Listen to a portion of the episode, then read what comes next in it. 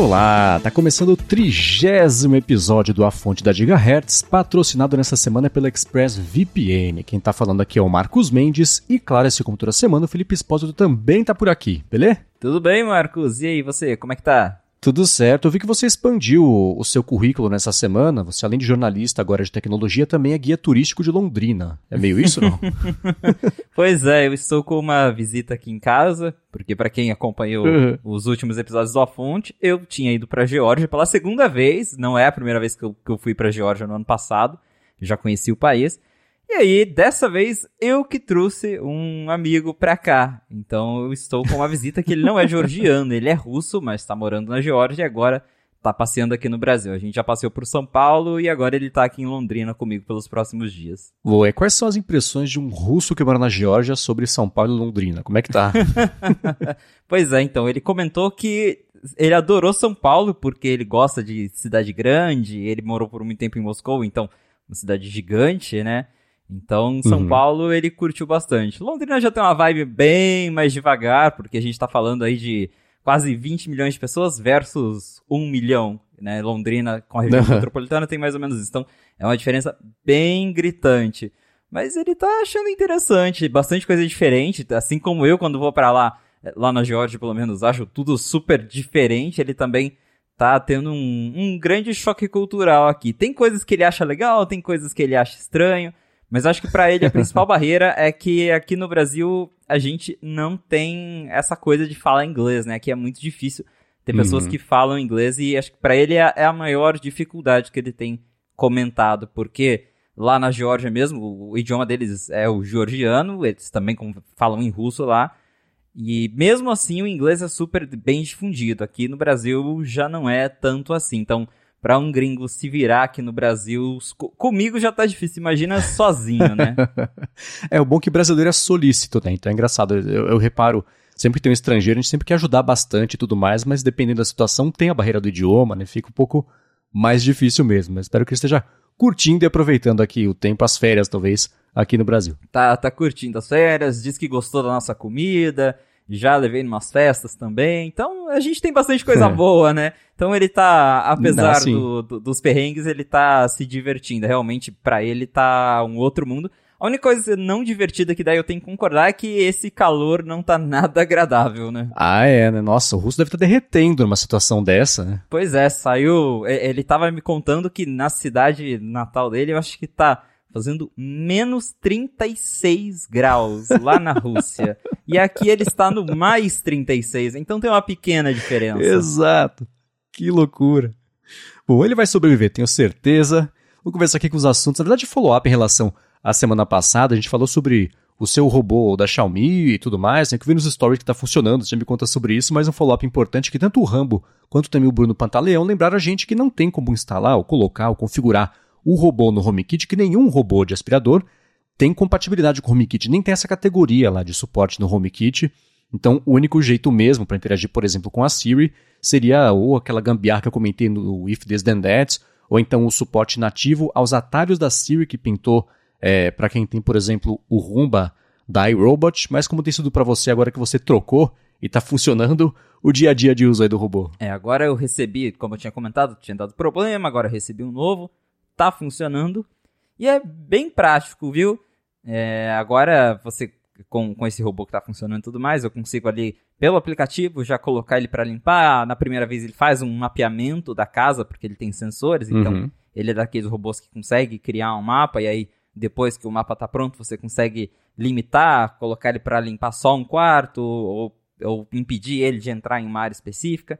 Isso tudo eu achei bem legal. E o meu, ele é daqueles que, além de aspirar, ele também passa pano. Então, claro que não é ah, é aquela não. super limpeza, mas assim, para manter ali limpinho no dia a dia, principalmente no meu caso que eu tenho gato, então já ajuda muito. Então, até agora tá valendo a pena a compra. Boa. E tem o lance de você, ele reconhecer os ambientes, quer dizer, ele faz o mapeamento da casa, mas você consegue nomear e, e separar os ambientes, essa é a cozinha, esse é o quarto, e falar, por exemplo, aspira só a cozinha, ele sabe do que está falando, ou não? Eu acho que tem, mas eu ainda preciso explorar mais isso. Mas pelo que eu vi lá no aplicativo, você consegue, Boa. depois que ele faz o mapa inteiro da casa, você consegue desenhar as zonas. Então dá pra você separar Uhum. pra daí, por exemplo, colocar limpar só a cozinha. E aí ele vai lá e Ah, limpa legal. só aquela área. Então assim, pra quem tá procurando um robô, esse aqui é o Xiaomi Mop 2, se eu não me engano. Esse que é o nome do, do modelo. Ele tem mil variações de modelo, igual o celular Android, né?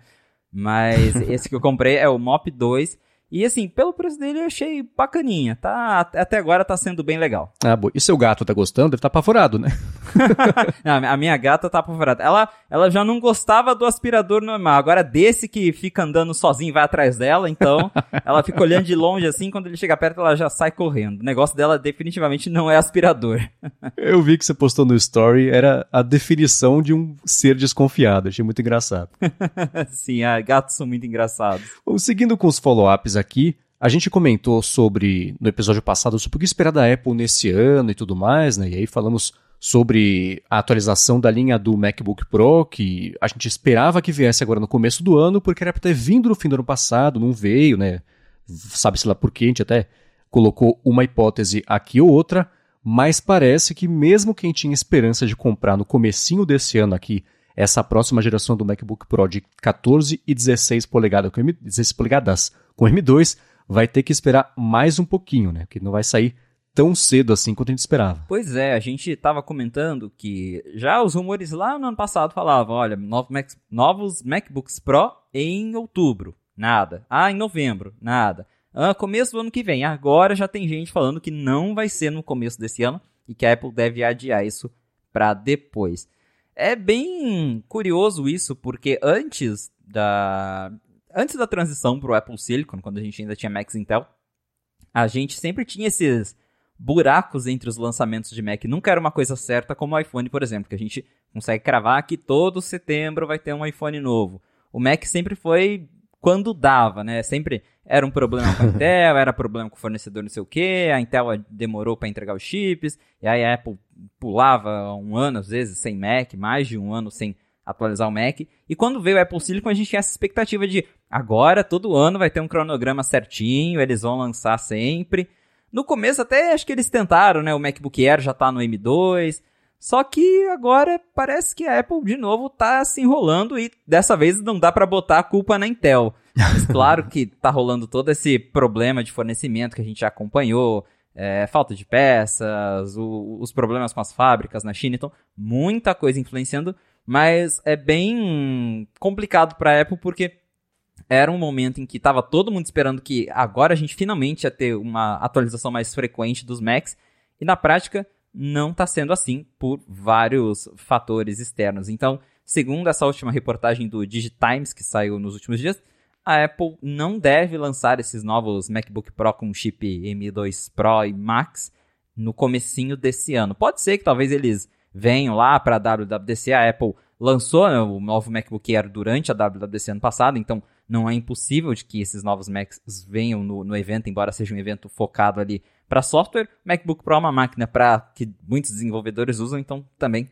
faz sentido ser revelado aí nesse evento, ou até mesmo só lá pro final do ano, que é complicado para quem já tá ansioso para comprar esses novos modelos. eu mesmo até cogitei comprar um MacBook Pro, mas aí eu, claro, quero esperar a nova geração.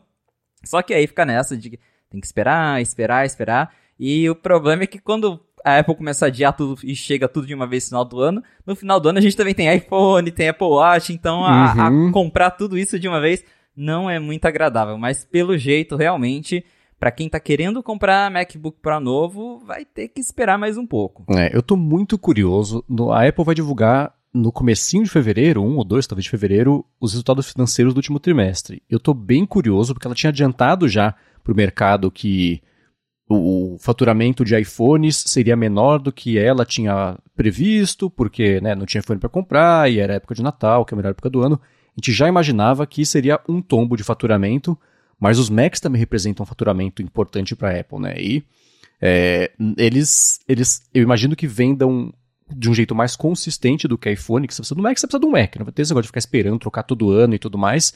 E a gente que gosta mais de tecnologia fica um pouco mais ligado nisso, nos humores, até calendário de lançamentos, mas o grande público não. De qualquer forma, você atualizar a linha é sempre um jeito de esquentar um pouco essa demanda. Então, sem iPhone para comprar e sem os Macs novos no finalzinho do ano, começo desse ano também, é um problema. Estou bem curioso para ver como é que a Apple vai contar essa história, porque a reação do mercado provavelmente não vai ser muito bacana, muito otimista. As ações da Apple têm caído bastante nos últimos meses, então o mercado já vem se preparando para isso, né? Então o preço dela já reflete essa expectativa de um faturamento mais baixo, mas somando o negócio dos iPhones com os Macs também, eu imagino que não é difícil aí que as ações caiam bastante depois também da divulgação, mesmo com essa queda grande que a gente vê nos últimos, sei lá, dois, três meses. Né? Exatamente. As ações, eu estou olhando aqui agora no gráfico do aplicativo da Apple mesmo, se a gente comparar o período de um ano, as ações já caíram mais de 22%. É uma queda bem grande, então já mostra aí que os impactos negativos estão vindo. Estão, a gente está vendo esse reflexo aí da redução nas vendas, como eu falei, vários fatores externos, é, falta de componentes e tudo mais, atrasou o lançamento, então tudo isso vem afetando sim a Apple, tanto que a Apple Tava ali batendo né, no, na casa dos 3 trilhões e agora caiu já, tá em 2,1 trilhões de valor de mercado. Uhum. Ainda é muita coisa, mas já perdeu um valor significativo aí nesses últimos meses por conta de todos esses problemas e com certeza não teremos boas notícias nesse próximo informe de, de, de, de rendimento, né? informe de, dos, relatos, dos relatórios fiscais da empresa que ela deve divulgar aí do, do trimestre. Então, realmente, a situação para a Apple tá bem complicada. Sem vender iPhone, sem novos Macs, porque nos últimos meses ela não lançou nenhum novo Mac, então eles até tinham comentado isso no último relatório, que além do iPhone, também esperavam que haveria uma diferença para baixo no número de vendas de Mac, porque eles não lançaram nenhum Mac desde o MacBook Air M2 lá na WWDC em junho de 2022. Então, a gente já está indo aí para um semestre inteiro sem novos Macs. E, claro, como você disse, Mac é uma coisa que sempre tem gente comprando, porque é computador. Eu mesmo conheço várias pessoas que acabaram de comprar novos Macs mas que a galera que é mais ligada, né? ainda mais do MacBook Pro, que é uma máquina mais profissional, então é uma área que tem mais gente ligada, esperando, acompanhando para saber se tá na hora certa de comprar ou não. Essa galera tá esperando e com certeza isso vai ter um impacto negativo nas vendas. Agora vamos ver se a gente ainda tem, por exemplo, os rumores do Mac Pro com Apple Silicon. Vamos ver se esses aí vão aparecer no começo do ano ou se a Apple vai mais uma vez empurrar esses Macs para depois. pois é, né? Agora, uma outra coisa também que pintou depois que a gente comentou aqui sobre o futuro e tudo mais, a gente falou sobre os AirPods, e o Ming Chi Kuo apareceu com um dos relatórios dele comentando que a gente deve ter sim novos AirPods nesse ano, um produto que não existe ainda de certa forma e o outro desmentindo a gente aqui, contrariando aqui as nossas impressões e falando de uma versão nova aí dos AirPods Max, né? Pois é, a gente até comentou no último episódio, então esse último relatório do Mentico, ele basicamente corrobora o que o analista Jeff Poole disse alguns dias atrás, que a Apple está trabalhando em AirPods Lite. A gente não tem nenhum detalhe do que são esses AirPods Lite, mas tanto segundo o Jeff Poole e o Mintico, são AirPods mais baratos para a Apple conseguir competir ainda mais com fones de ouvido sem fio de entrada. Então esses AirPods Lite teriam o preço aí lá fora de 99 dólares. Atualmente a Apple ela vende os AirPods 2, aqueles lançados lá atrás, por 129 dólares e os AirPods 3 começam em 169 dólares. Então, teria uma diferença grande de preço aí. A gente não sabe, por exemplo, se esses AirPods Lite vão ser baseados nos AirPods 2 e eles vão cortar o preço e adicionar alguma coisa nova, ou tirar alguma coisa para deixar ele mais barato, ou se ela simplesmente vai manter os AirPods 2 lá na linha e vai cortar o preço dele. Então tem muita coisa que pode acontecer, mas tudo indica que a Apple está se movimentando ali para produzir AirPods mais baratos. Agora a surpresa fica realmente pelos AirPods Max, porque a gente chegou a brincar que ele está meio esquecido no churrasco, e agora o Mentico disse que parece que a Apple está sim planejando uma nova versão, embora também não tenha nenhum detalhe do que vai mudar nessa nova geração, que eu também imagino que não tem muita coisa para mudar, como eu comentei também no último episódio, acho que o que eles podem fazer é colocar o novo chip H2, que vai ter aquela melhoria no auto espacial, no cancelamento de ruído, mas, e claro, eu espero que tenha um case novo, porque esse sutiã da Apple para guardar esses AirPods é a pior coisa que eles já fizeram. O, o, o sutiã para mim não dá. Então, mas de resto, em hardware, acho que não vai ter tantas mudanças assim, até por isso não temos muitos detalhes do que exatamente vai mudar. Mas tá aí, para quem é, ainda acredita nos AirPods Max, parece que a Apple vai tentar mais uma vez ver se a galera compra, vai tentar lançar aí uma nova geração. Porém, o relato do Mintico diz que os novos AirPods Max só devem ser lançados no final de 2024 ou começo de 2025. Então, ainda tem bastante tempo, acho que a gente ainda vai ficar com esses AirPods Max aí dessa geração disponíveis por mais um bom tempo. Até porque pode ser o caso da Apple ainda estar estudando a viabilidade de se vale a pena ou não lançar os AirPods Max, uma nova geração dos AirPods Max. Agora, sobre os AirPods Lite, realmente, para já ser o segundo analista comentando sobre isso, tá rolando uma movimentação lá dentro da Apple para tentar impulsionar ainda mais AirPods mais baratinhos. É, a única coisa que me faz acreditar nesse rumor de AirPods a 99 dólares, os AirPods Lite, né, 99 dólares, é o fato de que o HomePod Mini também é um dos poucos produtos da Apple que você consegue pagar com dois dígitos nos Estados Unidos. Né? Então, ela resolveu combater em preço nesse mercado, que é uma coisa que ela geralmente não faz.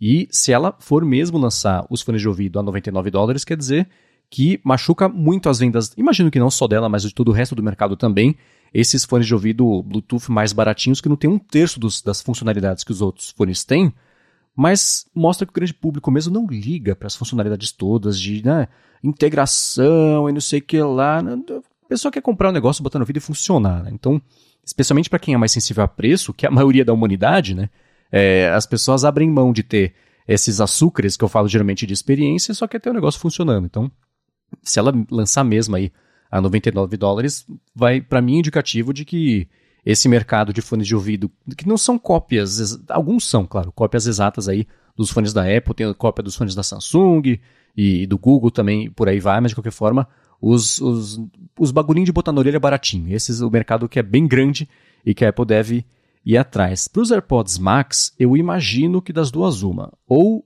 o design mesmo ainda esteja sendo finalizado, porque eu fico imaginando que a Apple não quer que nenhum produto dela seja incompatível com qualquer outro produto. Então, se você for comprar, por exemplo, o headset, dependendo se o headset for mesmo como indicam os rumores todos, é meio complicado, talvez, não tendo visto o headset, óbvio, mas vendo os renders e os vazamentos que pintaram ao longo dos últimos anos aí, o headset mais os AirPods Max é um pouco, fica meio ocupado ali na cabeça do caboclo, né? Então, imagino que qualquer ajuste de design que seja feito nos AirPods Max seja já com o, o headset imersivo aí em mente. Então, é, o fato de que não vazou nada sobre design pode indicar simplesmente que está é, tá muito longe ainda para isso ter acontecido e que a gente deve começar a ver isso aí, provavelmente depois do lançamento do headset. A galera vai se voltar aí. Atenções de rumores voltadas para outras coisas, mas ainda mais o fato de lançar, provavelmente, né, fim do ano que vem, talvez lá para 2025. Imagino que tem aí um motivo também, porque essa linha está parada há tempo suficiente para já fazer sentido ter lançado um novo. Se não lançou, lançou tem motivo para não ter lançado. Né? Então, vamos ver o que rola. Fico empolgado com esse rumor dos AirPods Lite. Não consigo imaginar, é, é, a não ser que ela substitua os AirPods normais, os AirPods sem complemento, pela linha Lite. Você tem essa AirPods Lite e AirPods Pro.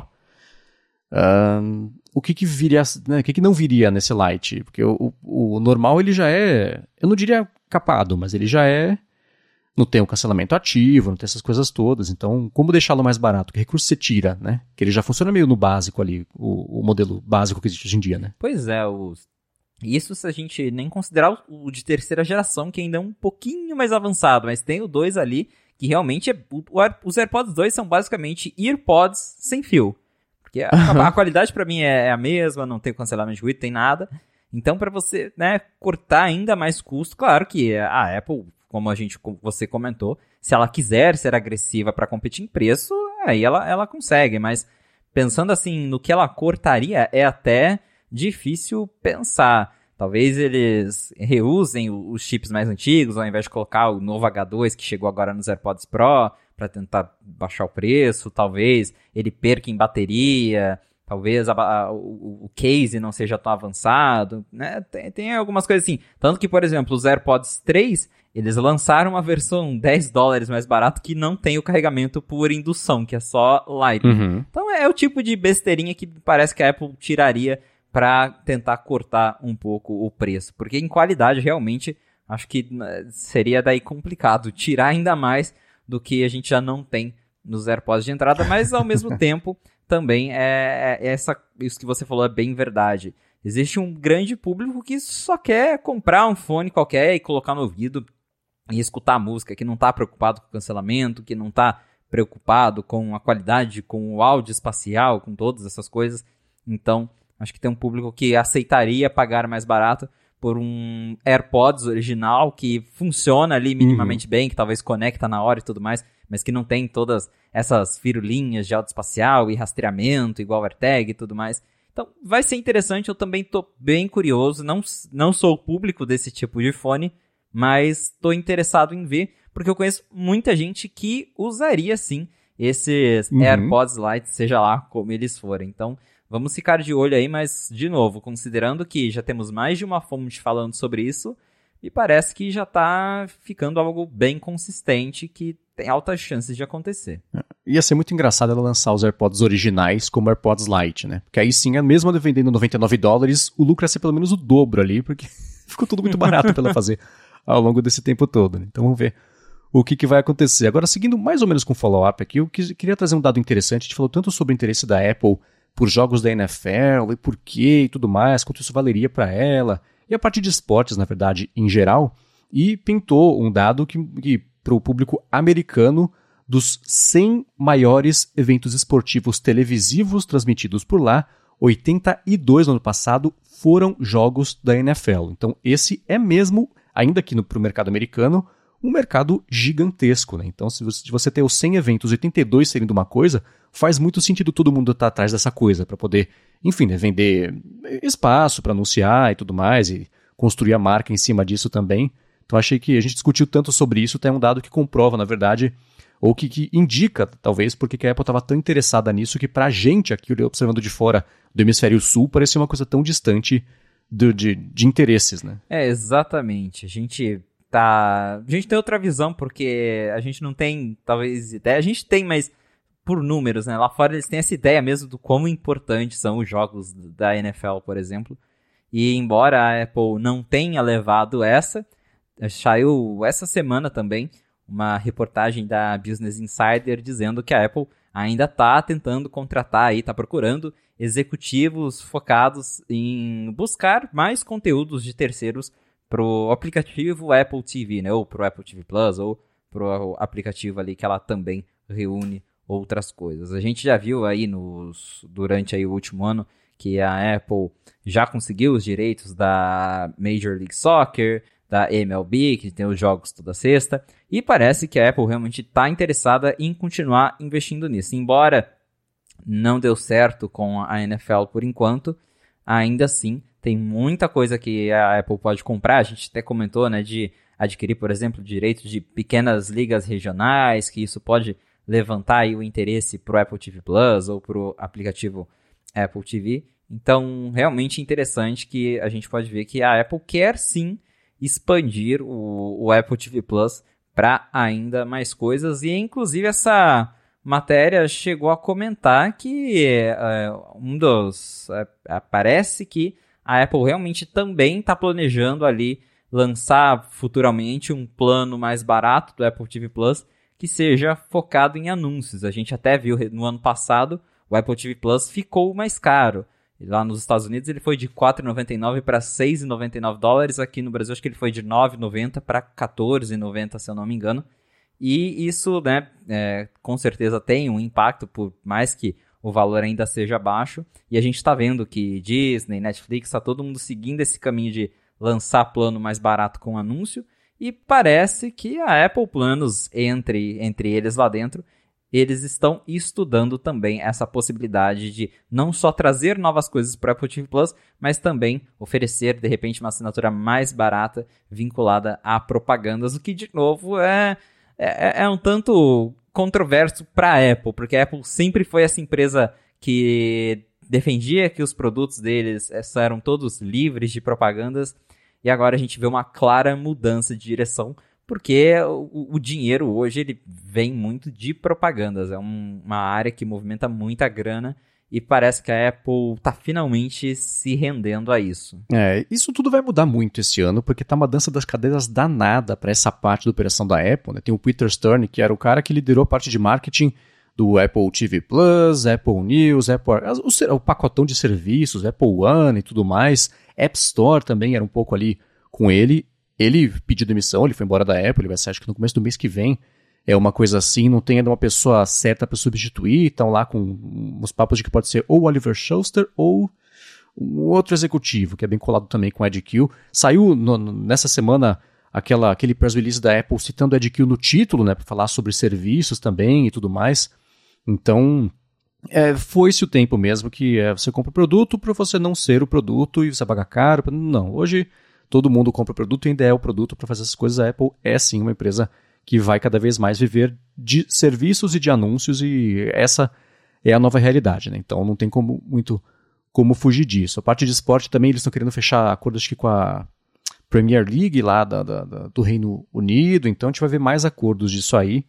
E a gente mais interessado em entretenimento e tecnologia não prestava tanta atenção assim para a parte de esporte, mas cada vez mais fica óbvio o quão importante é para a estratégia global da Apple ser o lugar da galera ir assistir esportes, porque você consegue construir a familiaridade de marca e, e consolidar sua marca na cabeça da pessoa em torno disso. Né? Então é uma grande isca aí que a Apple está vendo nesses acordos todos de esporte para fazer e ela vai continuar fazendo, sem dúvida alguma. Né? Com certeza. A gente tem que ficar de olho nisso, porque todas as empresas, como a gente vem comentando nos últimos episódios do Offland, não é só a Apple, mas Google, Amazon, elas estão todas de olho em esporte. Acho que até agora só a Netflix que está mais afastada disso, ainda assim tem os boatos também que eles têm estudado investir mais em esporte, porque é algo que quase todo mundo assiste. É, sempre tem alguém interessado em algum tipo de esporte, então, é, e ainda mais nesses casos, como por exemplo da NFL, que a gente estava comentando,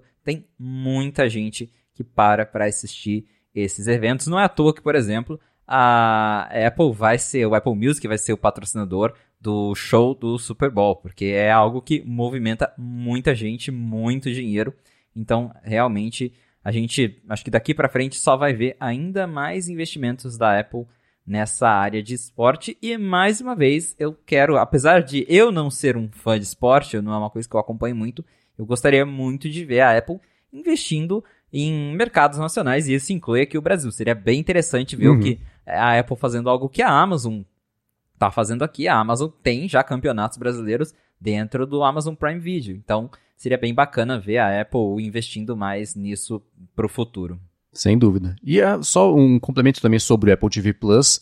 Na semana passada, domingo passado, na verdade, teve o Globo de Ouro e o, como é que chama? Paul Walter Hauser ganhou o Globo de Ouro de melhor ator coadjuvante pela série Blackbird, né? Que é a série lá com o, o ator também que fez o Elton John, lá na biografia do Elton John. Tem o Ray Liotta também, né? Que, enfim, faleceu pouco tempo depois.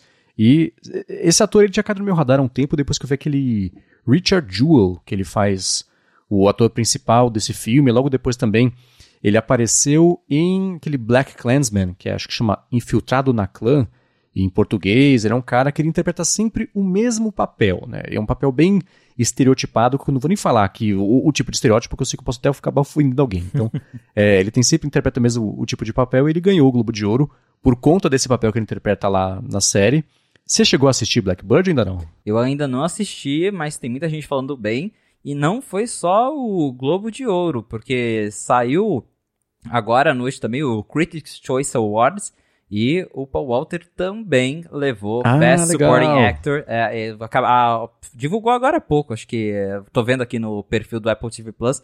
Eles divulgaram, ele também levou aí o, o prêmio de Best Supporting Actor é, por conta de Blackbird. Então, de novo, a gente vê que a Apple, o Apple TV Plus está se consolidando como uma plataforma de conteúdos premiados e que isso certamente agrega bastante, porque chama atenção, quem não conhece a plataforma fica curiosa, aí acaba é, assinando e assistindo outras coisas.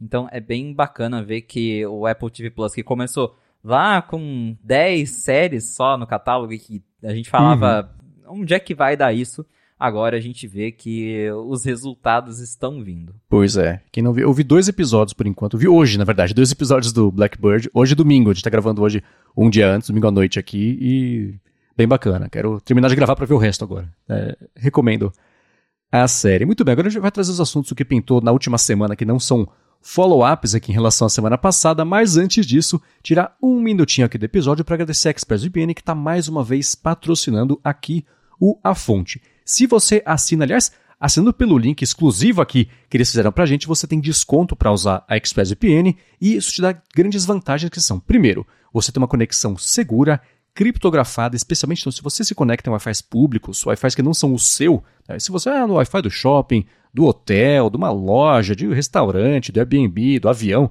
sei lá, você está sujeito aos seus dados serem coletados para poder usar para publicidade direcionada, compartilhados com terceiros, vai saber o que acontece com seus dados. Então, com a ExpressVPN, isso não acontece porque eles passam a ser criptografados de ponta a ponta, o que quer dizer que nem quem está oferecendo ali a conexão consegue ver o que, que você está fazendo, quais aplicativos você está usando, os sites que você está entrando e tudo mais. E a segunda grande vantagem é que se você assinar ExpressVPN, você pode se conectar a servidores de outros países e com isso a sua conexão vai estar vindo de outros países, você consegue entrar em streams tipo HBO Max, por exemplo, que eu faço, eu uso assim, e se conecta ao catálogo do país que você quiser, do país, por exemplo, vai conectar para os Estados Unidos, vê o catálogo americano, se conectar para a Coreia do Sul, vê o catálogo sul-coreano. Isso não só para o HBO Max, mas para outros também serviços de streaming. E o mais legal de tudo, como eu disse, é que se você assinar pelo link expressvpn.com barra a fonte, você ganha três meses na assinatura do plano anual além de você ter 30 dias também para experimentar sem colocar a mão no bolso, ver se é para você, garantir que eles não vão, por exemplo, oferecer uma velocidade piorada, não oferece, a velocidade deles é bacana, você consegue rodar ele no seu iPhone, no seu iPad, no seu Mac, coloca no roteador, que é a sua casa inteira, tudo conectado pela sua casa, passa a ser seguro ali, criptografado. Então, mais uma vez, acessa lá expressvpn.com barra a fonte para ver como funciona e aí para assinar o plano anual são três meses de graça além dos 30 dias também de graça para experimentar.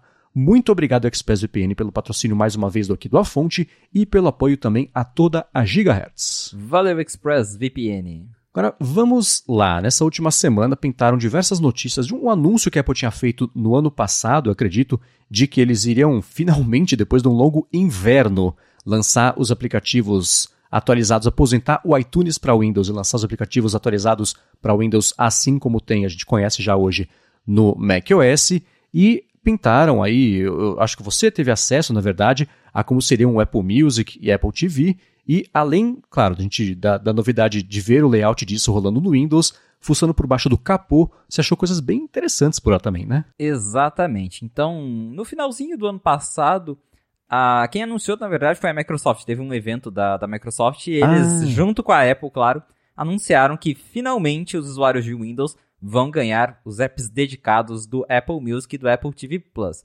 Porque quando a Apple lançou, depois de lançar o, o Apple TV Plus e tudo mais, ela separou o iTunes, ela descontinuou o iTunes e no, no macOS e criou ali o aplicativo do Apple Music e o aplicativo Apple TV.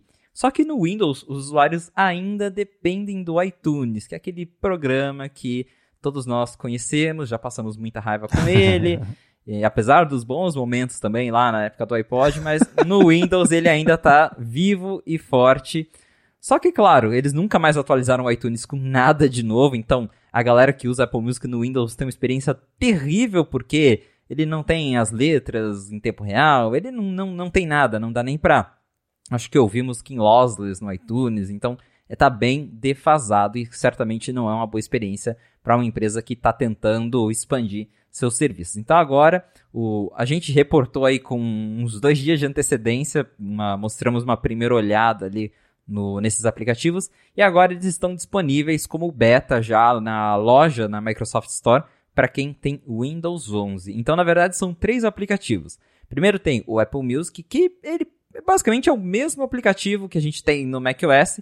A única coisa que ainda está faltando, e por ser um beta talvez apareça até a versão final, são as letras sincronizadas, isso ainda não tem.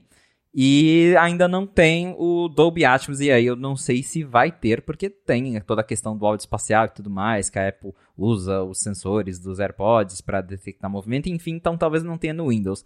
Mas tem, por exemplo, suporte a lossless. O aplicativo está bem mais rápido do que o iTunes, porque ele foi reconstruído, assim como no macOS.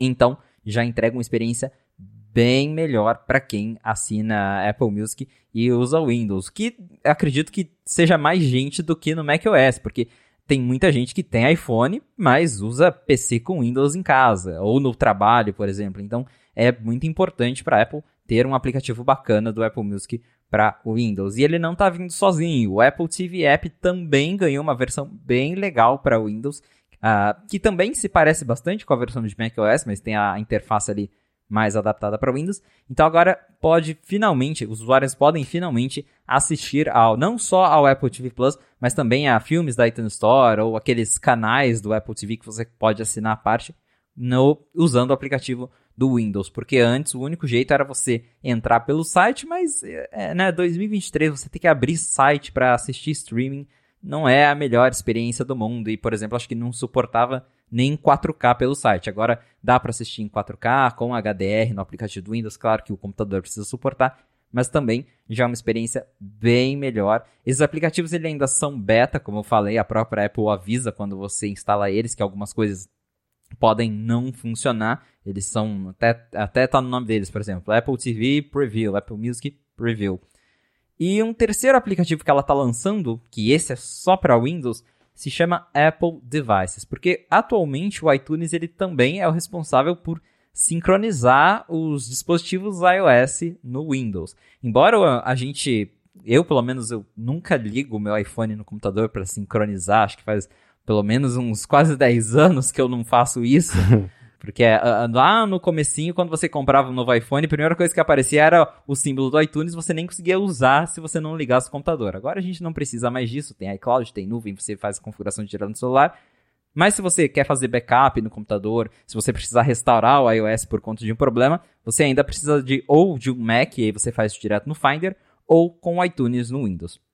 E como a Apple tá matando o iTunes no Windows, ela lançou um aplicativo chamado Apple Devices, que faz só essa parte de sincronização e backup para quem tem iPhone, iPad e, e, usa PC com Windows. Então, tá bem legal os aplicativos, mesmo em beta, eles já funcionam bem, tem suporte ao modo escuro. Mas o interessante sobre esse Apple Devices é que nos códigos do, do aplicativo tem menções a XR OS e Reality OS, que são os nomes cogitados para o sistema operacional do headset de realidade mista da Apple. A gente já até comentou sobre esses dois nomes lá no 95 Mac mesmo. É, teve a levantado, levantamos a hipótese de serem duas coisas diferentes ou que a Apple está considerando qual vai ser o nome porque ainda não está definido. Mas é bem interessante notar que os dois nomes estão nos códigos do aplicativo Apple Devices, o que faz sentido pensando que esse aplicativo ele é, ele é usado para, por exemplo, restaurar o iPhone, o iPad, o... até o HomePod Mini ele pode ser restaurado no Finder e a mesma coisa com o iTunes do Windows. Então, de fato, faz sentido que é, o, o, se o, Reality, o, o, device de realidade aumentada da Apple rodar ali uma versão do iOS, ele também provavelmente vai poder ser restaurado através de um computador. E esse aplicativo beta para Windows faz menção a isso, que corrobora de fato que lá dentro o headset existe, que já a Apple já está meio que se movimentando para preparar os aplicativos dela para funcionar com esse headset. Então, boa notícia para usuários de Windows e também para quem está ansioso aí pelo headset. É, né? É curioso pensar como, assim, o que, que isso estaria fazendo o sistema, o suporte ao sistema, isso ser citado lá no Apple Devices, significa que teoricamente vai, daria para o sincronizar, ou fazer backup, ou de algum jeito ligar ali o headset no, no, PC e fazer alguma coisa, certo? Exatamente. Então, e é curioso pensar que você está pintando o suporte agora, não espere que seja atualizado tão cedo também o aplicativo, depois até que o headset for lançado, né? Porque a gente sabe que atualizar os aplicativos para Windows não é exatamente aí uma prioridade na lista de prioridades da Apple. Mas eu fiquei bem surpreso de ver o suporte já a isso, que indica, claro, que isso pode estar ou mais próximo do que se pensava, pelo menos de um anúncio, ou esse suporte já está para ser testado, ou não o suporte direto, mas testar o resto do aplicativo, ver se o suporte ao headset gera algum bug aí por efeito colateral, assincronia e backup e coisa assim dos outros dispositivos. Isso, claro, pode acontecer. Então, eu fiquei surpreso de ver isso já pintando aí no, no, direto nesse Apple Devices e também o lance dos dois, né? Tanto o XROS quanto o Reality OS, né? Coexistindo mesmo, como era a especulação de que isso poderia acontecer. Né? Exato, porque tinha aquela coisa de algumas pessoas falando, não, vai ser XROS, outras falando, vai ser Reality OS. E tem a hipótese de ser as duas coisas para funções diferentes. Uma plataforma pode ter o nome Reality OS, outra pode ter o nome XROS. E os dois nomes aparecerem junto no código corrobora essa ideia de que são coisas distintas que coexistem. Porque acho que a essa altura a Apple já teria escolhido, porque os rumores dizem que o headset está chegando aí já no primeiro semestre desse ano, pelo menos um anúncio. Uhum. Então, acredito que a essa altura a Apple já tenha escolhido os nomes de marketing que ela vai colocar no headset, no sistema, nos aplicativos.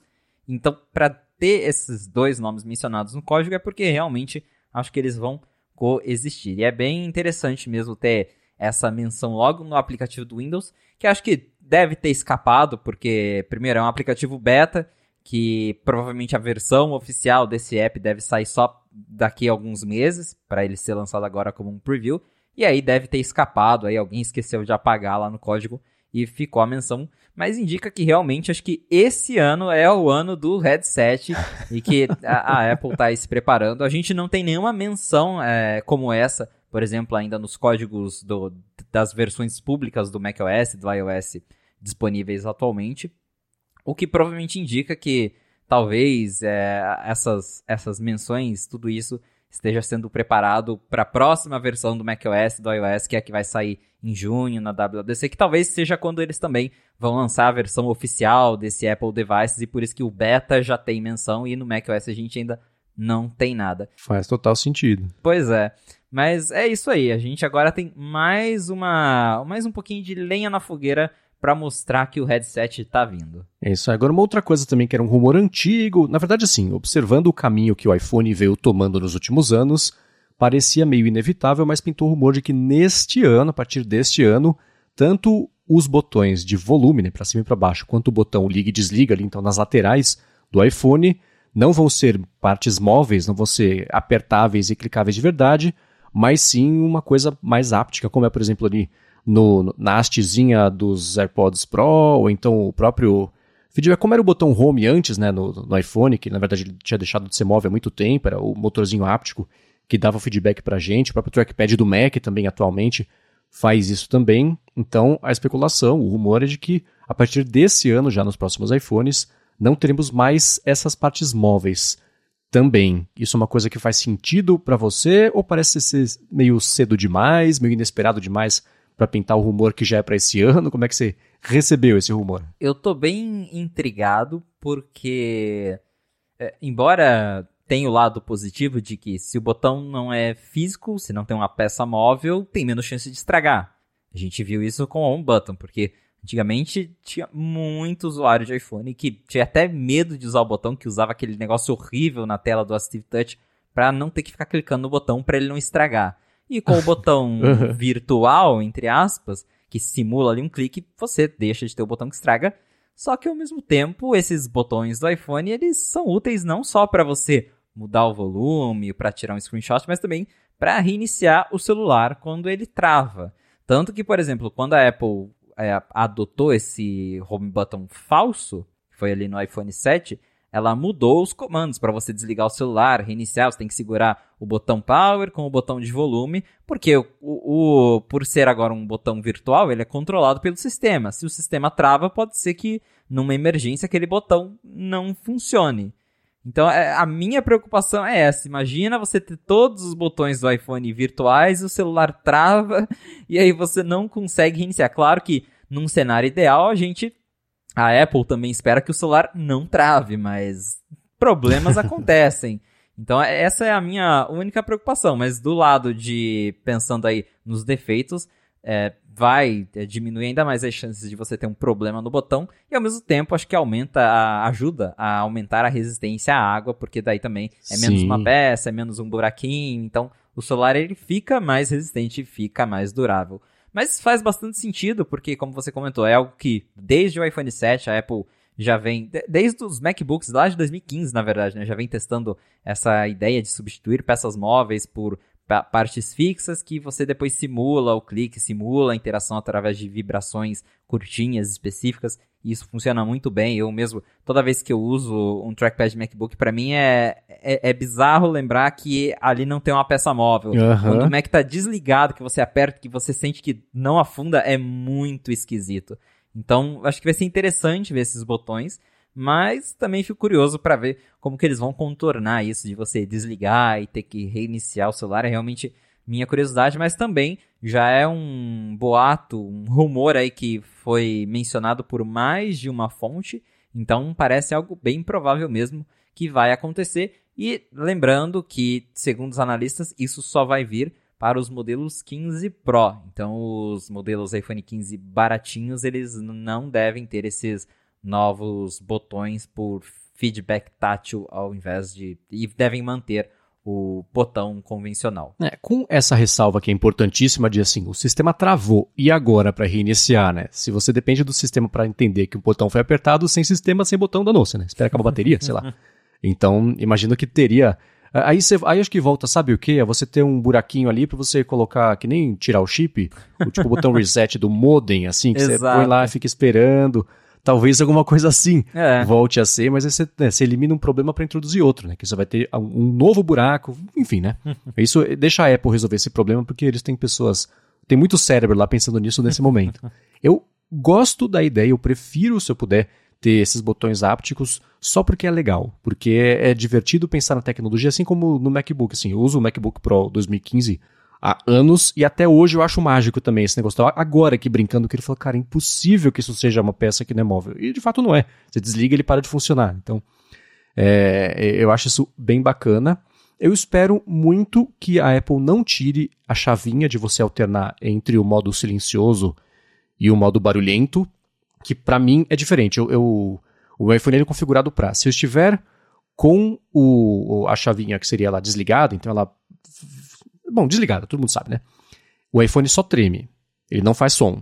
Se eu estiver com a chavinha ligada, o iPhone nem treme e nem faz som. Então o iPhone está sempre no modo silencioso e a chavinha é só indicador se ela pode fazer ou não. É só isso. Eu acho ótimo, né? Super útil porque, puxa, tô com o Apple Watch carregando ou não tô com ele porque, sei lá, não tô afim de usar, tô lavando louça, dá para chegar uma notificação importante, eu ativo aqui a vibração e beleza, se não quiser eu deixo desativado e passa. Então isso, quando a Apple trouxe isso lá no primeiro iPhone, era super útil e continua sendo super útil, né? Então isso eu sentiria falta, eu ficaria chateado da Apple tirar isso aí no iPhone, mas os botões, todos eles, não me fariam a menor falta. Eu sei que eu não sou a regra para nada, mas ainda assim, a minha impressão é essa. Eu curti ter essa, eu curti, eu curti a ideia de ter só uma área com uma sensação tátil diferente para o lugar dos botões, se aperta e funciona. Que legal, não precisa nem ter o aspecto de um botão, né? Só uma área indicando o que é ali, que é, na verdade, como é, por exemplo, com os AirPods Pro, né? Então já isso aí já estaria resolvido. Acho curioso pintar. É que esse rumor pinta faz tempo, mas cravado assim, no- vai ser no iPhone tal.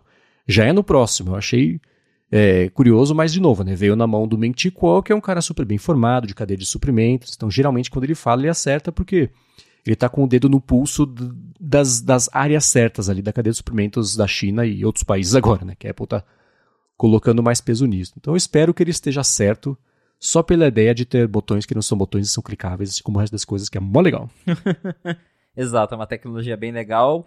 Como falei, os rumores estão ficando mais intensos, então vários indícios de que vai rolar no iPhone 15, pelo menos os modelos Pro.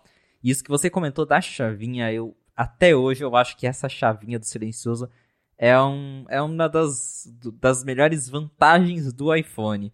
Porque eu tenho também, uso o celular Android às vezes no meu dia a dia.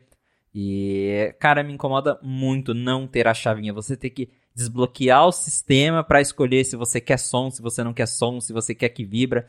Porque ah, é besteira, você faz isso em 5 segundos, tá? Mas no iPhone eu nem tiro do bolso. Enfia a mão no bolso, mexo o dedo na chavinha, acabou. Eu sei que o celular tá no, no silencioso, eu sei que eu tirei do silencioso. Então é, é, é uma vantagem incrível. Eu sinto muita falta dessa bend de chavinha. Inclusive, eu fiquei muito triste até hoje quando a Apple tirou do iPad, porque os iPads antigos uhum. também tinham. E você, inclusive, conseguia trocar, né? Pra bloquear a rotação da tela ou deixá-la para controlar o silencioso.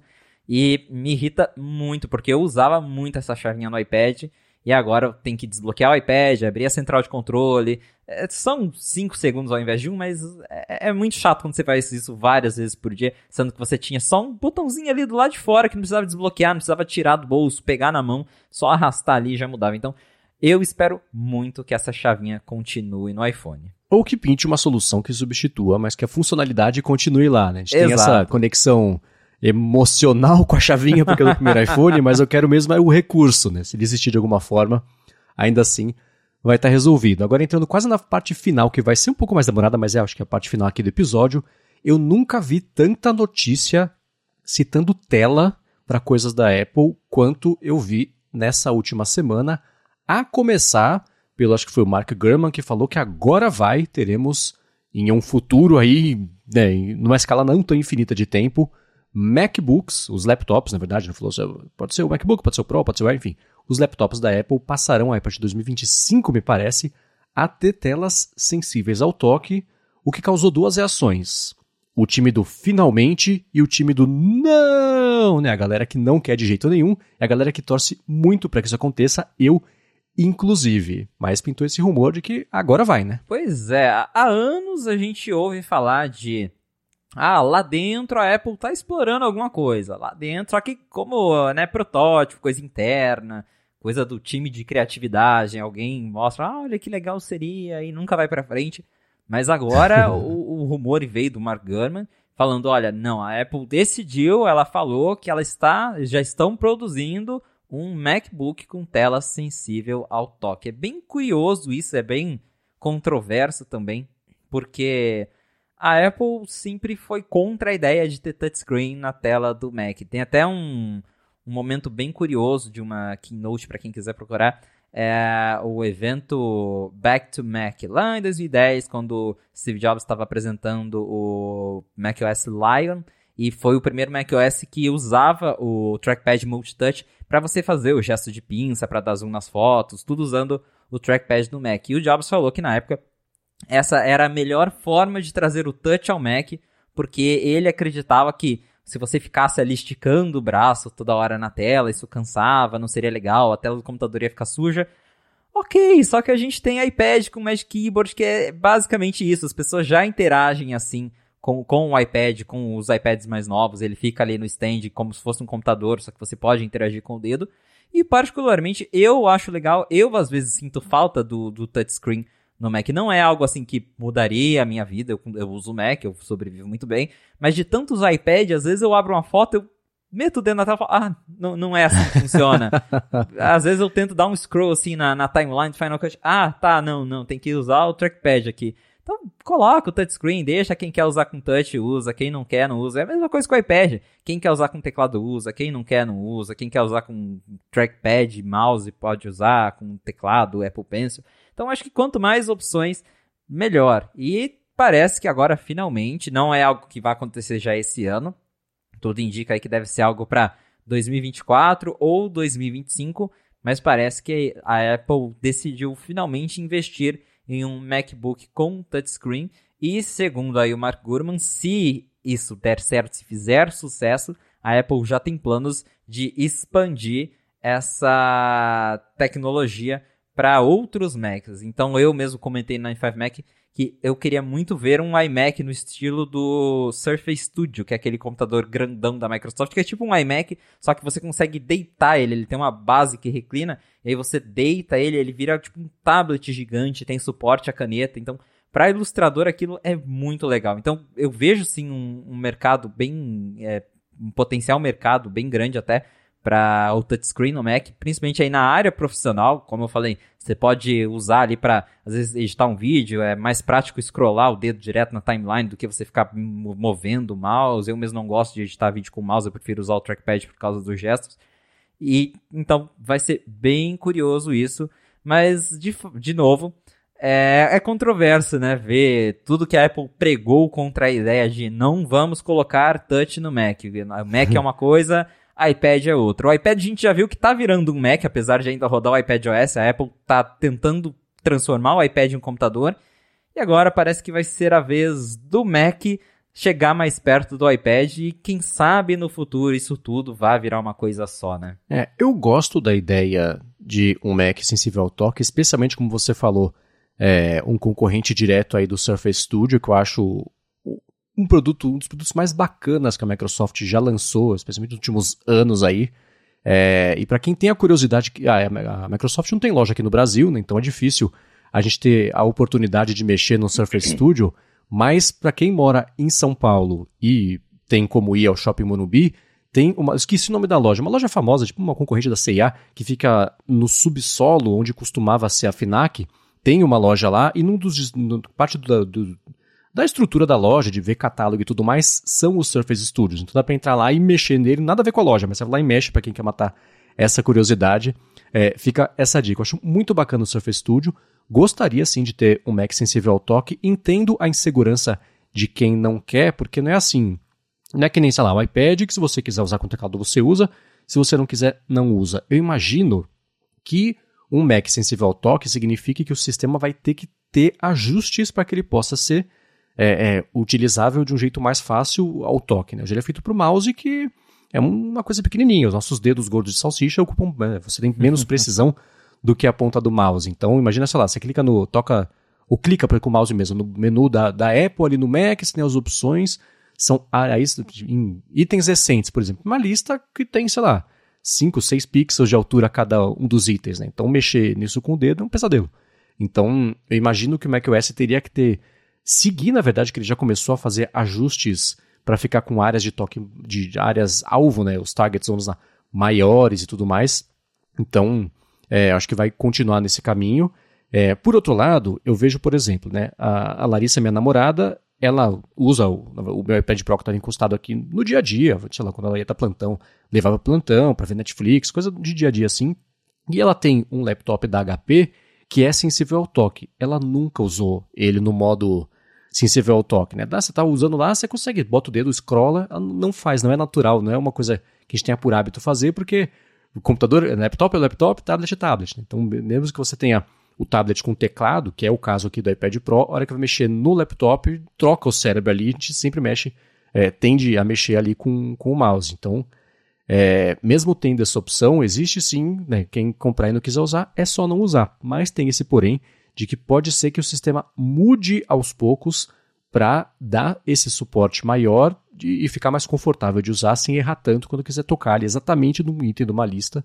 E não é, ah, para tocar na lista então você usa o teclado. Não, ele, provavelmente esses Macs vão ter é, é, o design deles adaptado para você poder usar eles no modo aberto, fechado. Você abre ele inteiro assim até as costas encostarem de novo na tela, você usar ele como se fosse um tablet. Pode ser que isso aconteça, pode ser que não.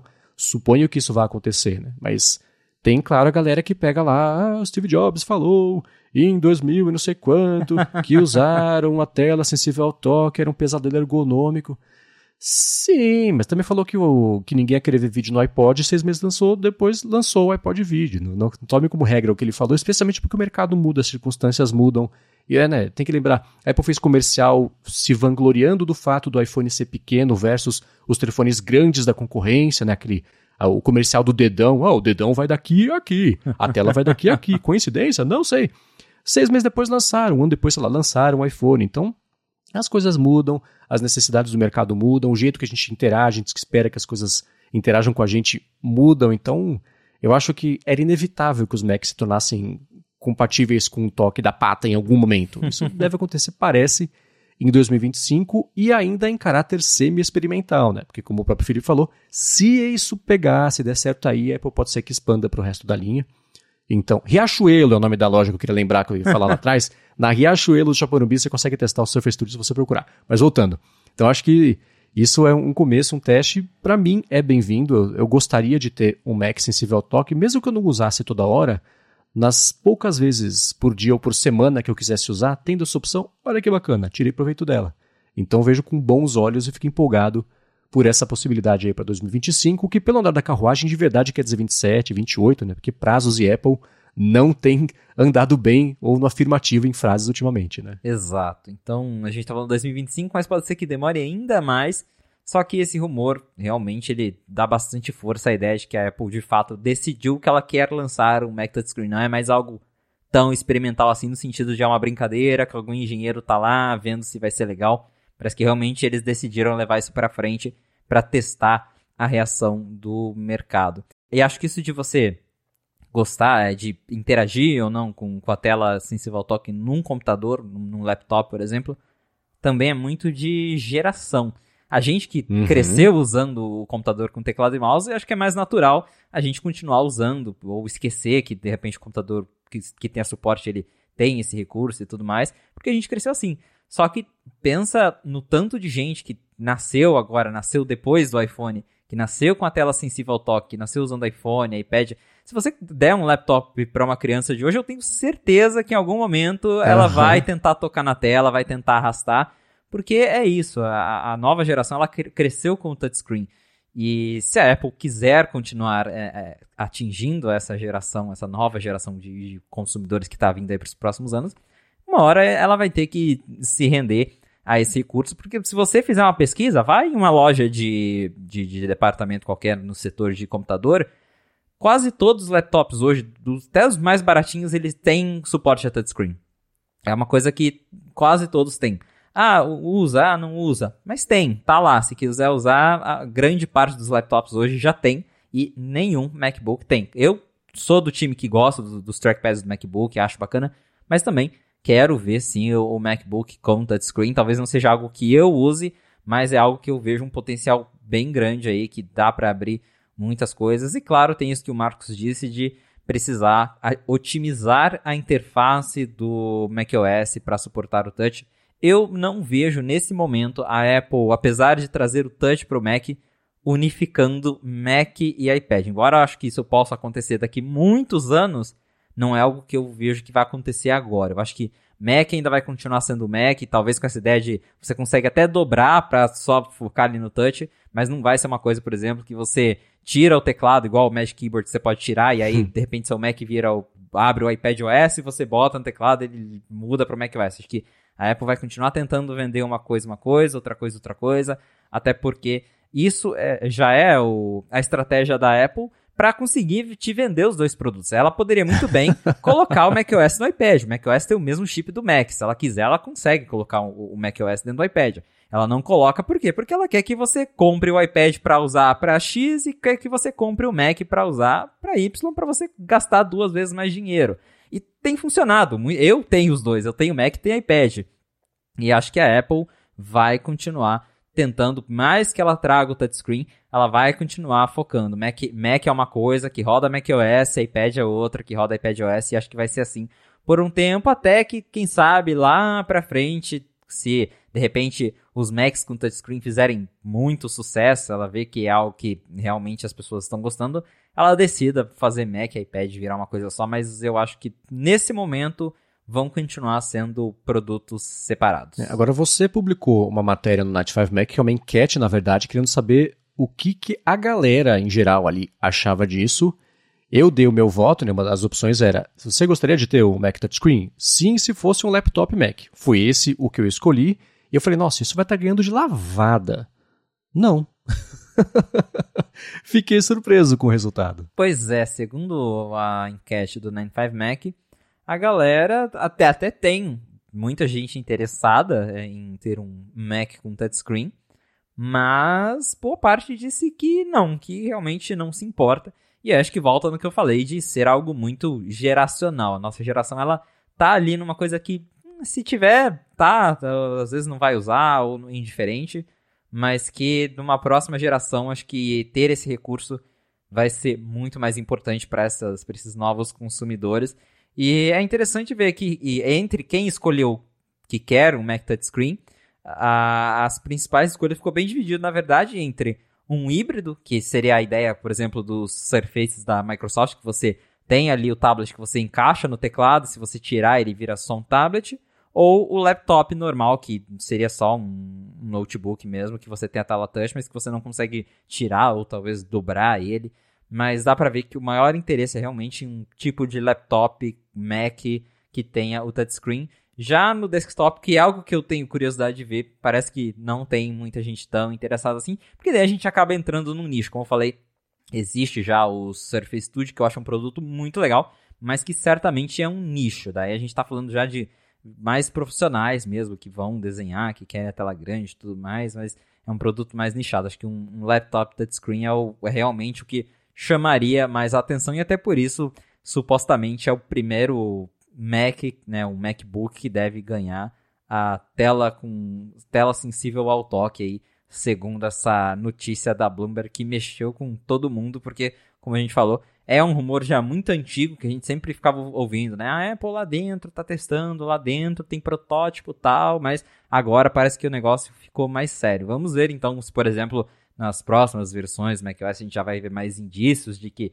tem essa movimentação acontecendo para de fato lançar um Mac, um MacBook com tela sensível ao toque. Aí só vai faltar ter compatibilidade com rede de dados de operadora para ser a máquina perfeita, né? E certamente, lançando com tela, vai ser o próximo rumor. Ah, Macs vão ter. Que a Apple já testou também, pintou um protótipo faz tempo, acho que 2015, de um MacBook com uma antena, basicamente, ali na, na, na, na, parte da estrutura dele, para ele poder ter dado, né? Então, a Apple sabe que a gente quer esse tipo de coisa. E vai de momento de mercado e estratégia e o quão barato é fazer, distribuir na escala que ela precisa para poder ter isso aí. Agora, uma outra coisa, complementando os rumores de tela, isso sim gerou 600 mil notícias diferentes é que a Apple, assim como ela quer passar a fazer o próprio chip 5G dela, ter comprado até a divisão móvel da Intel e tudo mais, ela quer aí num futuro também não tão distante fazer os próprios as próprias telas microLED. O D é de display, então é o próprio display microLED. Né? Então,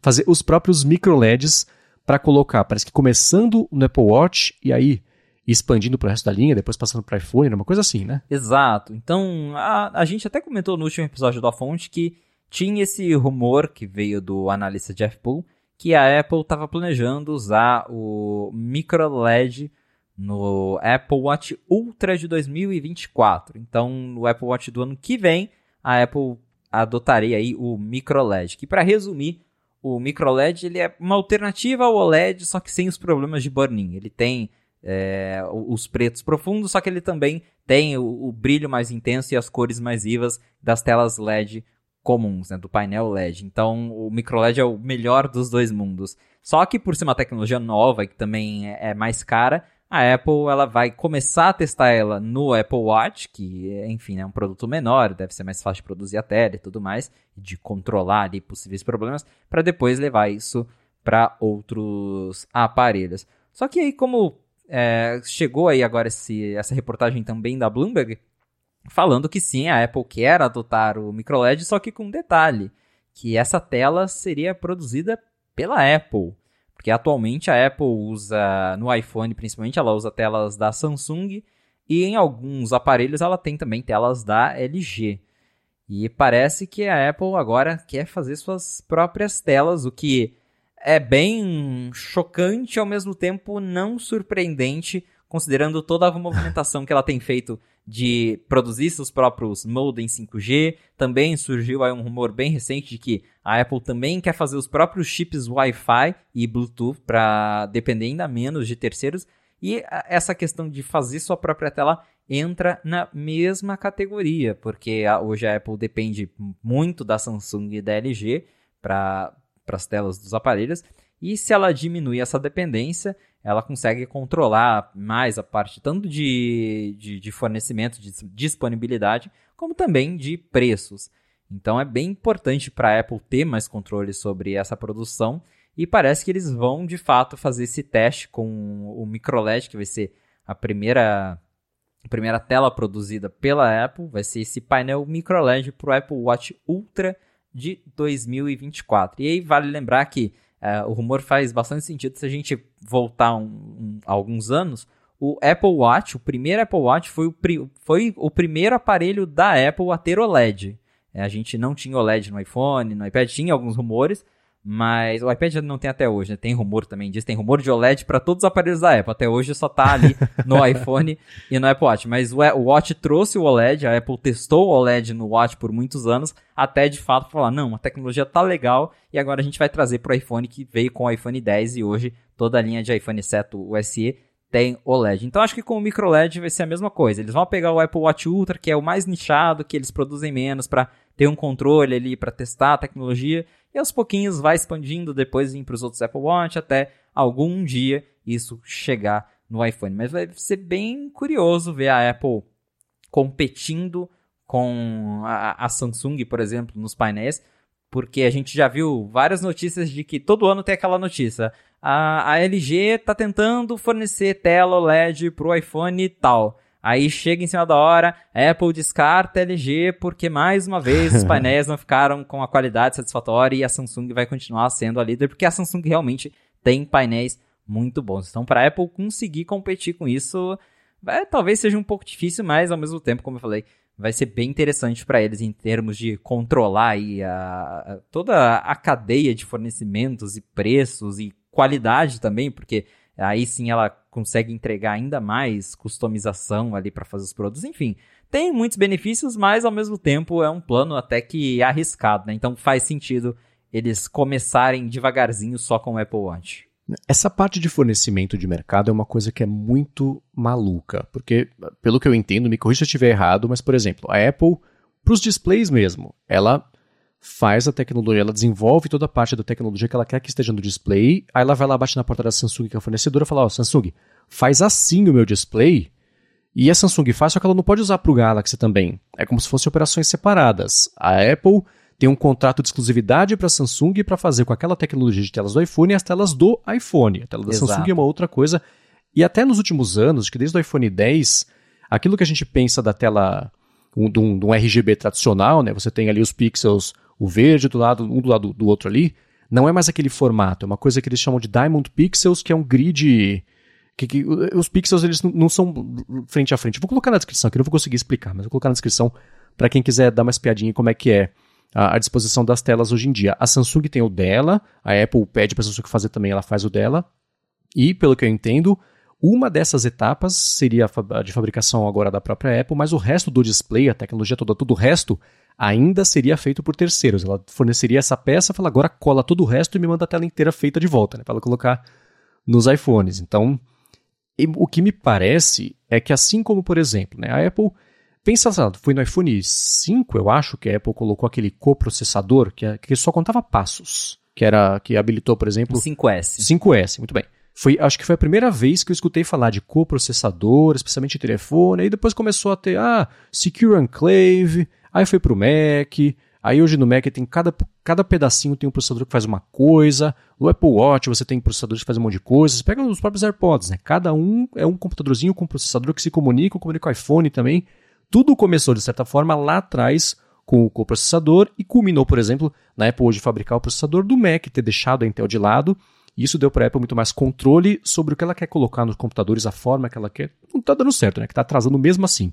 Mas tirando isso, as outras evoluções e otimizações do sistema ela consegue fazer do jeito muito mais afinado porque ela controla o que Steve Jobs chamou de the whole banana, uma vez que ele estava comentando sobre a diferença da Apple com a Microsoft, e elogiando a Microsoft, na verdade, por fazer parcerias. Então, é, o que eu vejo disso é que nem, sei lá, tirou a entrada do fone de ouvido do iPhone para caber o Taptic Engine. Ao mesmo tempo estava fazendo Apple Watch com a tela OLED, então o Apple o, o Taptic Engine feito no iPhone do Apple Watch fez a tecnologia evoluir, aí tem no Mac hoje no trackpad, que a gente estava comentando agora há pouco também. Então, cada vez que a Apple toma para ela a tarefa de fazer um pedaço da tecnologia, isso dá para as equipes que estão trabalhando junto ali mais controle, mais abre mais possibilidades, consegue explorar mais a tecnologia integrada de tudo que ela está fazendo, porque ela está controlando tudo. Então, eu acho ótima essa ideia dela fazer pelo menos um pedaço da tela, porque vai saber o que, que vai sair daí. Assim como os chips M2 dos MacBooks Pro que vão chegar agora no meio do ano, aparentemente, são primos distantes do coprocessador lá do, do iPhone 5S. Né? Então, olha o tanto de coisa que, que isso abriu, de caminho que isso abriu para apresentar coisas novas. Então, eu gosto muito dessa ideia, assim como estou empolgado para um dia talvez ver os iPhones com o modem 5G feitos pela própria Apple, porque vai saber também se o modem também vai começar a comunicar com os acessórios e blá, sei lá, deixa ela pensar sobre isso. Mas eu acho ótima essa ideia, mas ainda assim eu acho muito maluco isso de é ela que vai fazer, exceto que ela vai passar depois a receita de todo o resto para Samsung e pedir para colar e mandar de volta para ela. Mas ela tendo mais controle sobre isso, vai saber se é isso que impede que, que a LG também faça, que outros é, fabricantes, outros fornecedores façam também. Então ela resolvendo um pedaço, fica mais fácil terceirizar o resto e para ela ótimo, ela diversifica as, as fontes, né, os fornecedores, consegue fazer eles brigarem entre si para baratear o preço para ela própria. Para a gente não, né? A gente sabe que isso não vai acontecer. Mas para ela própria, então eu vejo muitas vantagens para isso aí. Fora que é mó legal só pensar nas tecnologias que vão pintar daqui a cinco anos como resultado desse passo que ela está dando hoje. Então, curto muito essa ideia. Com certeza, e uma dessas tecnologias, que também saiu rumor recentemente, pode ser um Face ID por baixo da tela. A gente já vem comentando há muito tempo sobre isso. E, de novo, agora o Ross Young, que é muito bom com previsões sobre telas, porque ele basicamente é um analista de mercado de displays, ele disse que a Apple já está conversando aí com seus fornecedores para um iPhone que vai ter o Face ID, né? Vai ter as câmeras por baixo da tela. Então, isso pode ser, por exemplo, um resultado da Apple fazer suas próprias telas. Ela vai criar uma tecnologia que ela consiga colocar essas câmeras por baixo. Atualmente, com o iPhone 14 Pro, que tem a Dynamic Island, parte do sistema do Face ID já está embaixo da tela. Tem um sensor específico que eles já conseguiram esconder por baixo e que ele funciona sem interferir ali, por exemplo, na qualidade da imagem. Existem alguns celulares concorrentes que já conseguiram colocar toda a câmera por baixo da tela, só que a qualidade não é boa. Acho que até o, o Z Fold mais novo da Samsung a, uma das câmeras dele, a câmera interna, ela é oculta embaixo da tela, só que o próprio, tem o, para quem quiser ver depois, tem o review do MKBHD, e ele mostra que a, a foto fica horrível. E não só isso, mas você ainda consegue ver os furinhos ali na tela e tal. Então, não é uma tecnologia que, que tá no ponto. E pode ser que com a Apple fazendo ali, tendo mais controle sobre a forma como ela cria o display, ela consiga colocar mais sensores embaixo da tela sem afetar tanto a qualidade do display como também da câmera ou desses sensores. Então é um rumor que apareceu de novo, que também já vem sendo falado há muito tempo, né? A Apple quer colocar o Face ID por baixo da tela, mas a tecnologia ainda não chegou lá. E agora o Ross Young está falando que ela já está indo atrás dos fornecedores aí para que o iPhone 16 Pro de 2024, que também é quando os rumores dizem que o Apple Watch Ultra vai ganhar a tela microLED da Apple, vai ter aí um Face ID por baixo da tela e que talvez, quem sabe, né, como eu falei, seja resultado da Apple estar desenvolvendo suas próprias telas. E ao mesmo tempo, já que a gente está falando de Face ID por baixo da tela, eu fico curioso para pensar em como isso impactaria o design da Dynamic Island, que basicamente foi criado para esconder que tem um monte de sensor ali. então, né, o buraco ele está ali. A Apple criou várias interações ao redor dele, mas ele está ali porque tem sensores que precisam estar ali para o Face ID funcionar. É, e agora, com essa ideia de você poder esconder os sensores, eu imagino o que, que vai mudar para o iPhone, já que a Apple tem vendido tanto a ideia da Dynamic Island. Particularmente, eu acho que se eventualmente o iPhone ganhar esse Face ID embaixo da tela, acho que a Dynamic Island pode continuar.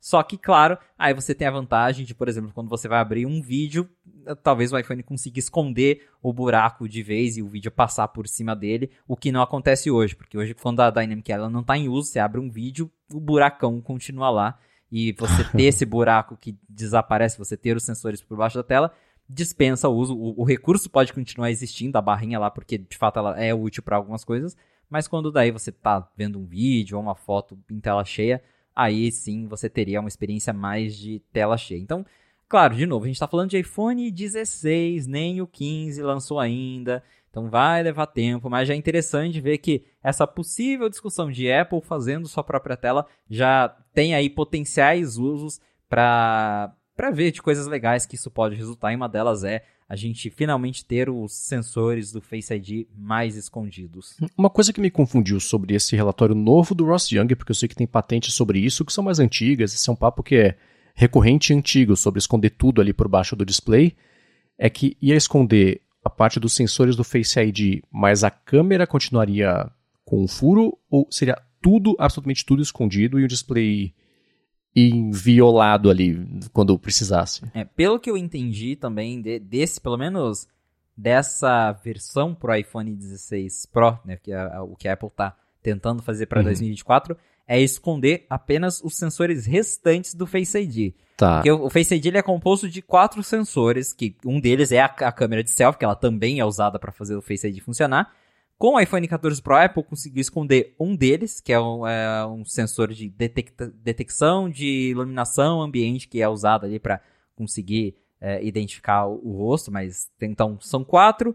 Com esse 14 Pro, a Apple escondeu um, e parece, pelo que o Ross Young disse, ela vai esconder mais dois sensores com o iPhone 16, que é o sensor que emite os lasers na cara do usuário para fazer o mapeamento e a câmera que captura a câmera infravermelho, que tem uma segunda câmera ali, para fazer a, o, 3D da, da, da, do rosto da pessoa e capturar esse infravermelho. Então a câmera de selfie, ela ainda continuaria é, ali no meio, e aí acho que por isso que até volta no que eu disse sobre o, futuro da Dynamic Island, porque você ainda teria, uhum. né, os sensores ali embaixo, você ainda teria a câmera talvez centralizada, mas quando o iPhone não, quando não tem a Dynamic Island não está em uso, aí você teria só uma bolinha no meio, como é em vários telefones Android, ao invés de ter toda aquela pílula inutilizável ali quando você está vendo um vídeo, por exemplo. Então, nesse primeiro momento, não vai ser algo 100%, mas já deve dar uma diferença bem grande se comparado ao buraco que a gente tem hoje, em que ficam ali três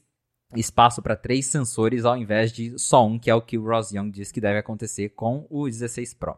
É, eu tava pensando nisso porque, tendo esse furinho pequeno, na hora que precisasse ativar mesmo o Dynamic Island, aí ativaria exatamente nesse formato de pílula que a gente conhece hoje, só que com muito mais área utilizável, porque todo o resto é tela. Na Dynamic Island do dia, você tem necessariamente uma área, entre aspas, uma área morta, que é onde estão os sensores, que não é tela, você não consegue preencher com nada todo o design, de, os guidelines de design para ela, eles foram feitos do jeito melhor possível para otimizar todo o espaço em volta para nem parecer que aquele espaço que está vazio no meio está vazio porque não dá para colocar, e sim porque é de propósito porque o layout é esse, né? Então, tirando coisas como, por exemplo, é de reprodução de música, coisa assim, né, que você olha e fala, putz, seria tão bom poder aproveitar melhor essa área toda, quando ela está expandida principalmente, toda aquela área ela fica ok, mas seria bom ter a opção de poder usar aquele miolo ali que não, é usado, não dá para usar hoje em dia, e com uma Dynamic Island nessa situação, seria uh, perfeito poder usar. E eu penso também, por exemplo, nos iPhones que viriam depois desse,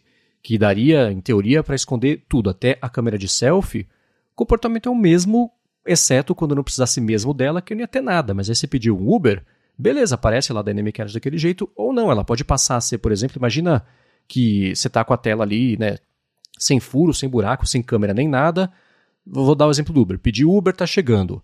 A parte de cima ali do iPhone, que seria na moldura onde é preto, ela poderia é, o layout poderia cortar um pouquinho, vir um pouquinho para baixo, empurrar um pouquinho para baixo, achatar um pouco a tela, e aquela área preta seria onde aparecia lá a informação durante só o tempo que precisasse aparecer. Acabou, acabou, ela vai embora e a tela volta a ser a tela inteira. Então tem jeitos de adaptar o conceito da Dynamic Island sem você ter que ter aquela a, a âncora basicamente de hardware que prende ela ali, porque é um buraco, mas manter essa utilidade para os próximos. De qualquer forma, gosto muito também desse rumor.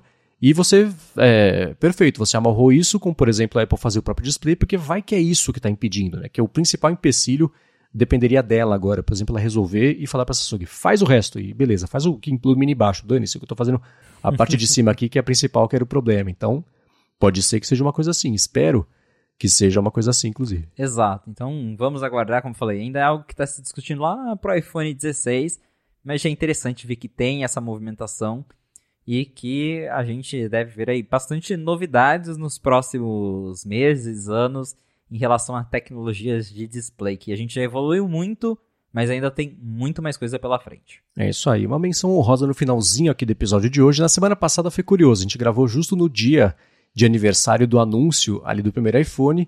E hoje, por estarmos gravando no domingo à noite, também por coincidência, é a data que se completam 15 anos de quando a Apple anunciou o MacBook Air. O Steve Jobs fez o evento clássico, todo mundo adora, dele tirando lá o MacBook Air de dentro do envelope, aquele envelopezinho de Manila Envelope, de, de escritório lá, com o fiozinho e tudo mais. Eu já confessei isso no ADT, vou confessar para você agora e para os nossos ouvintes também, que talvez não escutem o ADT. Nunca me emocionou quanto parece emocionar todo mundo esse é, essa, esse malabarismo de tirar o computador ali do envelope e o próprio MacBook Air como um produto, eu, olho, sempre me chamou mais atenção ele ter uma moldura gigantesca do que a finura dele, que é claro, o propósito dele está tanto no nome quanto no resto de, de, benefícios, né? Mas te marcou o MacBook Air ou não? É, tem dois anúncios da Apple que eu gosto bastante. Um deles é, é, o do iPhone, que todo ano, em 9 de janeiro, eu tô lá assistindo a keynote do iPhone de novo. E esse do MacBook Air também é, é muito legal, né? Porque toda a, a, desde o anúncio do evento, né, que o slogan era There's something in the air, e, uhum. e é, esse evento ele é sensacional para quem nunca viu, vale a pena ver essa keynote. E o MacBook Air marcou muito porque eu acho que realmente ali a Apple costuma muito brincar, né, é, usar marketing, que eles falam, agora a gente está fazendo o futuro do smartphone, todo ano é futuro do smartphone, futuro de não sei o quê. Mas o MacBook Air acho que realmente foi o futuro dos laptops, porque se a gente voltar naquela época, ou você tinha os notebooks grandões, parrudões, inclusive o MacBook Pro da época, que era mais bonito, mas era um, um trambolhão. E os laptops portáteis, eles eram muito ruins, porque eles não eram finos, eles eram versões enxutas, com tela ruim.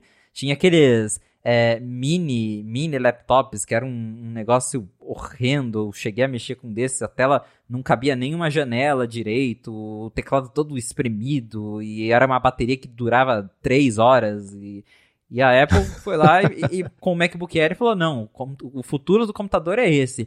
Uma máquina fina, uma máquina silenciosa, que tem um teclado de verdade, que tem uma tela de verdade, né? Tem o trackpad de verdade, só que ele é super compacto. E mudou a indústria, né? O MacBook Air tá aí até hoje. E, e, acho que o MacBook Air foi o que motivou a Apple a fazer computadores mais finos, a desenvolver seus próprios processadores, porque o MacBook Air ele sempre sofreu com os processadores da Intel, não é de, dos anos recentes, uhum. porque você tinha esse, esse laptop mais fino, não tinha como colocar um processador bom de verdade dentro dele. O Air ele sempre usou aquelas variações mais, é, mais de entrada da Intel, porque elas consomem menos energia, só que, claro, elas eram bem menos poderosas, então o MacBook Air sempre foi uma versão que teve problema de desempenho e tudo mais, que esquentava muito por ser mais fininho. Então acho que o Air ele motivou a Apple a fazer o Apple Silicon aí atrás de fazer seu próprio hardware, porque era um desejo deles de ter uma máquina fina, compacta, mas num tamanho de verdade, que tivesse potência suficiente e acho que hoje o MacBook Air ele tá em seu melhor estado, porque eu, eu mesmo com o meu Air M1, eu substituí meu MacBook Pro por ele. É uma máquina que eu gosto muito, que tem um tamanho legal, que é incrivelmente compacta, que não dá para acreditar que é, ele tem o poder que tem.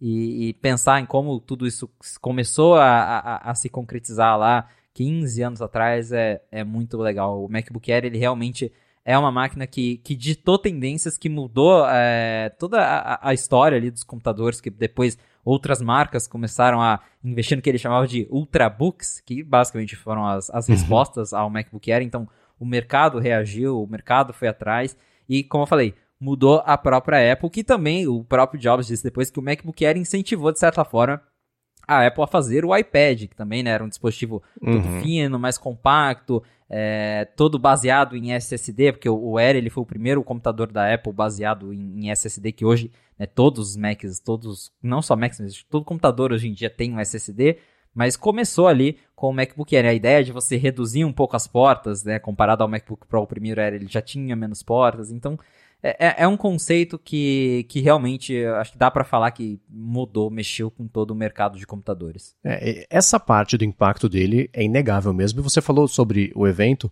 É curioso ver como tanto o evento do anúncio do iPhone quanto do MacBook Air tem estruturas muito semelhantes, que era bem como o Jobs, na verdade, gostava de estruturar todos os eventos que ele fazia de coisas importantes, que era assim. Eu vou falar, claro que da forma. Né, é, eu vou fingir que estou falando de uma forma justa sobre a concorrência, vou enumerar os problemas e apresentar a minha solução que ataca cada um desses problemas, que eu resolvi escolher só esses porque eu resolvo esses problemas. Então, é uma estrutura que é muito convincente, né? Então, isso é muito bacana mesmo. É, e é curioso pensar, e isso esbarra também do que a gente comentou sobre as telas, né? Que a Apple começou fazendo, ela fez o Newton, que não deu certo, que nem dá pra falar. Ele é o avô do iPad só conceitualmente, porque nem tem nada a ver uma coisa com a outra, mas fez o Newton, desistiu do Newton, começou a fazer o iPad, parou para fazer o iPhone, saiu o MacBook Air, voltou a fazer o iPad, porque uma coisa vai formando a outra, né? É, parece meio óbvio isso, mas enquanto a história está sendo feita ao vivo, você não consegue às vezes ligar uma coisa na outra, mas foi é, essa sequência faz sentido que tenha acontecido desse jeito. Eu vou deixar aqui na descrição o link para quem quiser ver esse evento de anúncio do MacBook Air. E é curioso, né? Está completando 15 anos, justo em meio a rumores de que vão sair, por exemplo, vai sair um modelo novo de MacBook Air com uma tela maior e tudo mais. Então a gente espera que isso aconteça aí num, num futuro não tão distante. O MacBook Air, por anos, foi um produto não de entrada, mas ainda assim, né? A Apple ficava ali sempre colocando ele no, custando 999 dólares, um bom computador abaixo de mil dólares. E é, eu sei, por exemplo, o Alto Mosberg, jornalista clássico aí de tecnologia, ele falou, ele tem um estoque de uns 3, 4 MacBook Airs da, guardados no armário só para ele poder ter, caso a Apple mate o produto, ele pode, que ele possa ter ainda quando o atual dele estragar. Então é um computador que quem usa e gosta é apaixonado mesmo. E, e enfim, né, ele introduziu para a Apple um excelente problema de ter mais computadores do que soluções que as pessoas buscam. Que você tem a linha do MacBook Air, aí você tem um MacBook que às vezes está na linha, às vezes não está o MacBook Pro. Hoje o MacBook Air é melhor do que o Pro, dependendo do modelo e, e da geração e do ano e tudo mais. Então é, é, curioso. Eu não teria apostado que ele teria uma longevidade tanto quanto ele teve até agora, mantendo o conceito de finura. Ele abandonou recentemente o design de, de, de como é que chama em português o o edge shaped lá, que ele era mais fininho na ponta do que na parte de trás. Hoje ele... É um design de, de cunha, né? É, não sabia assim em português? É, é, é, é, esquisito, mas eu já precisei pesquisar e eu acho que é, formato de cunha mesmo. Então ele não tem mais isso, na verdade. Ele tirou isso aí nessa versão mais recente, mas tá aí 15 aninhos do lançamento do MacBook Air. Pois é, uma máquina que segue vivíssima, acho que se tornou o, queridinho do, do, dos consumidores em geral, principalmente agora com os chips da Apple, porque é uma máquina super compacta, ao mesmo tempo super potente, com bateria boa, até melhor que a bateria do MacBook Pro, por, por ser, enfim, né, ter, economizar mais, o MacBook Pro ele é mais exigente, então a gente tem aí realmente um notebook surpreendente que, como a gente já tem comentado, existem alguns rumores de que a Apple pretende lançar até uma versão de 15 polegadas do MacBook 15. Air, que 15 polegadas é que particularmente eu compraria, viu? Porque, como eu falei, Antes eu comprava o MacBook Pro não porque eu realmente é, era um usuário todo profissional, mas porque o Air ele tinha muitas limitações por conta dos chips da Intel. Que eu não faço um uso exagerado, mas para mim também o hardware do, dos MacBook Air antigos não era suficiente para o que eu faço. Hoje já super dá conta. Então, se tivesse um Air um pouquinho maior, considerando que a tela seria maior, mas que todo o corpo seria mais compacto, eu acho que eu compraria, porque eu olho para os MacBook Pro e falo, acho que eu, eu não preciso mais de um trambolho desses, eu gosto do meu Airzinho. Mas um Airzinho de 15, eu acho que eu acabaria comprando, hein? Muito bem, para encontrar os links do que a gente comentou ao longo do episódio, vai em gigahertz.fm barra fonte barra 30 ou dá mais piada aqui nas notas do episódio. Quero agradecer a ExpressVPN por mais uma vez ter patrocinado aqui o podcast. A vocês que escutam, deixam avaliações, recomendam também. É muito importante recomendar a fonte para a gente poder conhecer aqui o podcast, chegar a se informar toda, toda segunda-feira sobre o que está pintando aqui no mundo da Apple. E claro, obrigado a você, Felipe, por nos ajudar nessa tarefa de entender justamente o que está rolando no mundo por lá. Valeu, Marcos, e obrigado, audiência, por ter ficado com a gente até o final de mais um episódio do A Fonte. Se você quiser me encontrar nas redes sociais para a gente bater um papo, é só me procurar no arroba Felipe Espósito.